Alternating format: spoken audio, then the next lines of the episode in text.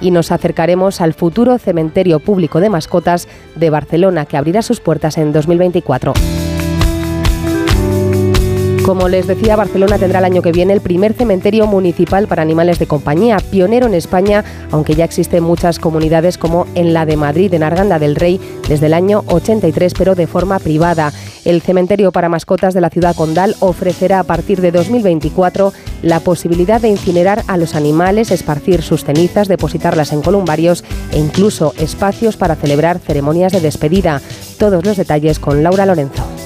Según el ayuntamiento de Ada Colau, el futuro macrocementerio de mascotas responde a una demanda no satisfecha de los barceloneses. El proyecto, con una inversión municipal de más de un millón de euros, se habilitará inicialmente en un espacio propio dentro del cementerio de Colcherola, aunque la idea es extenderlo a otros rincones. El precio de la incineración individual costaría unos 200 euros y se incluirían otros servicios complementarios por 50 euros adicionales cada uno, como la opción de esparcir las cenizas o depositarlas en columbarios. Además, aquellas personas que lo deseen podrán alquilar una sala para ceremonias de despedida, un servicio necesario para muchas personas que sienten la pérdida de su mascota como si se tratara de un familiar, como nos recuerda el director de Como el perro y el gato, Carlos Rodríguez. Las atenciones varían desde las incineraciones, servicios, eh, funerarios, reuniones de la familia en el momento de la incineración, eh, todo tipo de formas de, de agradecer o de pasar ese trance tan difícil de la mejor forma posible.